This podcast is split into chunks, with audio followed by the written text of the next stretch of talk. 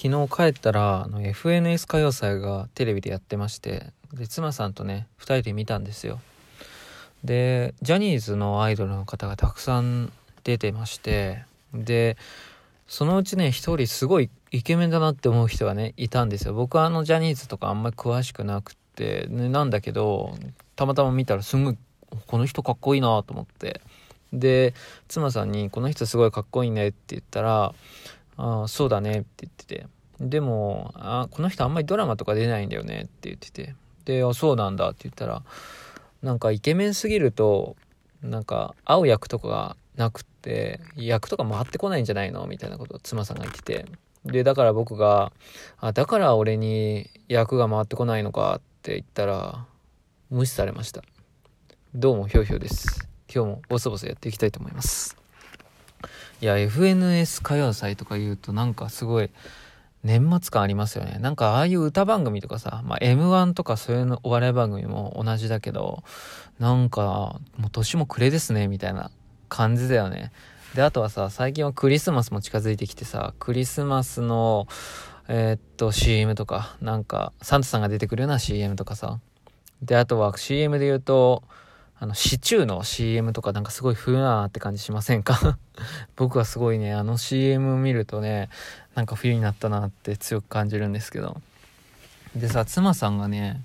昨日言ってたのは、あの、風邪薬の CM を見ると、冬を感じるって言ってて、え、そうなの？みたいな。これあるあるなんですかね？僕はあんまり思わなかったんですけど、でも言われてみれば確かに風が流行するようなこう乾燥した季節。だから冬とかはさ、多分風邪薬の CM とか多く流れてるのかな。僕はあんまりそのこと気づかなくって特に風邪薬の CM を見ても冬だなという感じがしなかったんですけど妻さんはいつもそういう風に思ってたみたいです。なんか面白いよね。で話は FNS 歌謡祭に戻ってあの昨日はまあ普段聴かないようなアーティストとかたくさん出ててでそれでそういう音楽を聴いたりとかするのもすごい楽しかったんですけどあのジェニーハイっていうねバンドが出てまして知ってますか？ジェニーハイっていうのはあの川谷絵音さんっていうあのゲスの極み乙女とかインディゴラエンドとかであの作詞作曲ボーカルギターをやっている方なんですけれどもまあちょっとねベッキーと不倫騒動みたいになったあの方ですよ。で僕はねその川谷絵音さんがやっているインディゴラエンドっていうバンド大学時代とかは結構好きでよく聴いてたなっていう思い出があるんですけど、まあ、そのエノンさんがあのまた中心でやってる別のバンド。だからエノンさんは3つ今掛け持ちしてる状態なのかな多分。がジェニーハイなんですよ。でねメンバーはお笑い芸人の小籔さんとかあと野生爆弾のクッキーさんとかあとはさあの前ゴーストライターでちょっと話題になった稲垣さんとか。がなんかピアノで参加してたりとか、まあ、そういうバンドなのね。で、それが出てたんですよ。で、あの、そのバンドの曲に、なんかフューチャリングみたいな、まあ、ゲストボーカルだよね。で、それで、あの、 BiSHっていうアイドルグループのアイナ・ジ・エンドさんっていう人が、あの、歌ってたんですよ。でね、そのアイナさんの声がめちゃめちゃかっこよくて、もう本当にね、びっくりしました。僕、 BiSHは知ってたんだけど、そんなに、あの、よく楽曲を聴いたことはなくて、で、アイナさんの声はね、すごいハスキーなんだよね。で、歌もめちゃめちゃうまくて、なんか、衝撃受けましたね。なんか、これから僕、 BiSHたくさん聞きたいと思います。なんか BiSHのファンってさ、結構熱狂的みたいな感じで、そういう噂は耳にしてたんですけど、いや、これは、ハマる人いるなっていうのねすごい分かりましたね。で多分あれはエノンさんの好みなのかな？川谷エノンさんは以前ツイッターでフィンランズっていうバンドのあのボーカルの声が最高みたいな感じのことを言っていてでフィンランズっていうのは女性2人組のバンドなんだけどあのそのフィンランズのえっと、ボーカルの方もハスキーボイスで結構似たような声質なんだよね。だから多分エノンさんの好みなのかなとかっていうふうに思ったんですけどいやめちゃめちゃかっこよかったです。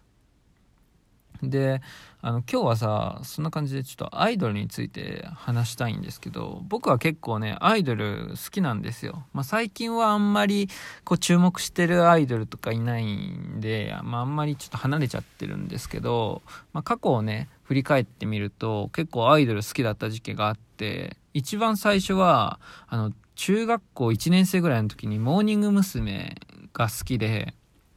で多分全盛期とかって言われてる時代よりはちょっと後ろだと思うんだけど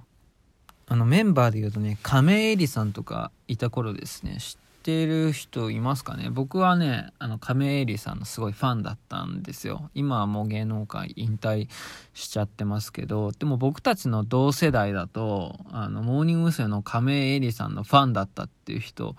多いですよね。なんか、指原さんとか、指原さんはもともとアイドルオタクですよ。で、僕同い年なんだけど、指原さんは、すごい亀井絵里さん、エリリンなんだけど さ、ニックネームが、エリリンのすごいファンだったっていううに言ってて。で、あとは今、香港でさ、あの、学生、でも、学生だけじゃないか。まあ、すごいデモ活動が今活発化してるじゃないですか。で、その中心に立っているアグネス・チョウさんっていう、まあ、これも女性なんだけど、女性の活動家の方ね。もう、まあ、すごい日本が好きな方なんだよね。で、日本語も喋れるんだけど、その方もね、あの、亀井里さんのファンだったみたいなことはね、ツイッターかなんかで言ってて、そうそう、だから僕たちの、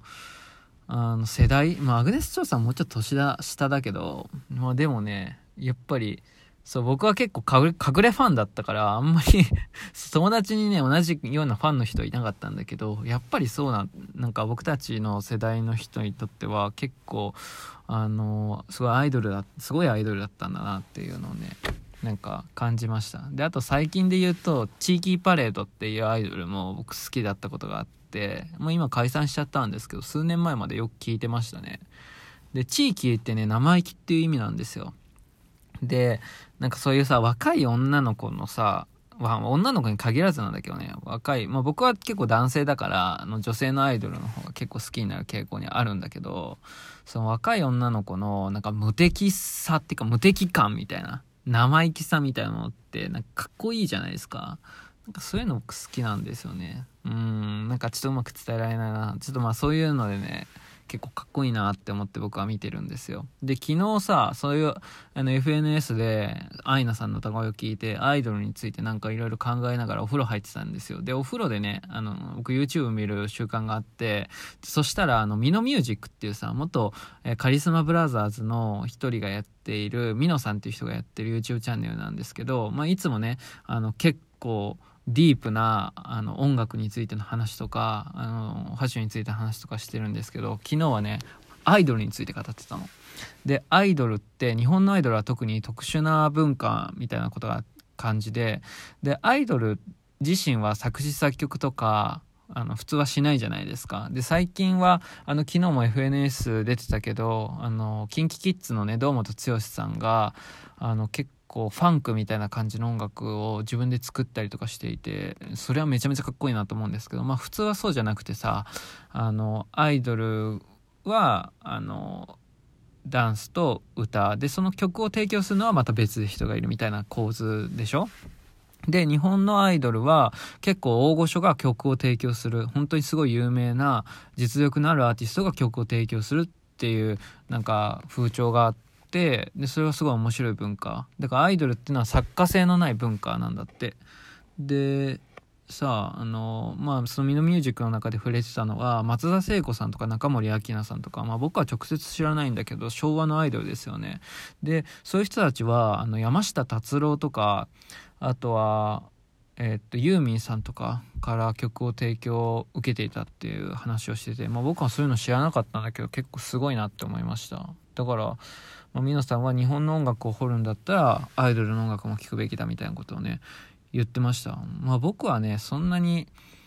日本の音楽を掘るためにアイドルの曲を聴こうとかっていうモチベーションはあんまりないんですけどでもアイドルの楽曲ってほんとダメない方がいいよねいやめちゃめちゃアイドルでもめちゃめちゃ歌が上手でかっこいい人もいるしアイドルソングでも結構深い内容の歌詞をねえっと持ってる曲とかあるんですよね。うん。だからなんか舐めない方がいいなって感じです。はい。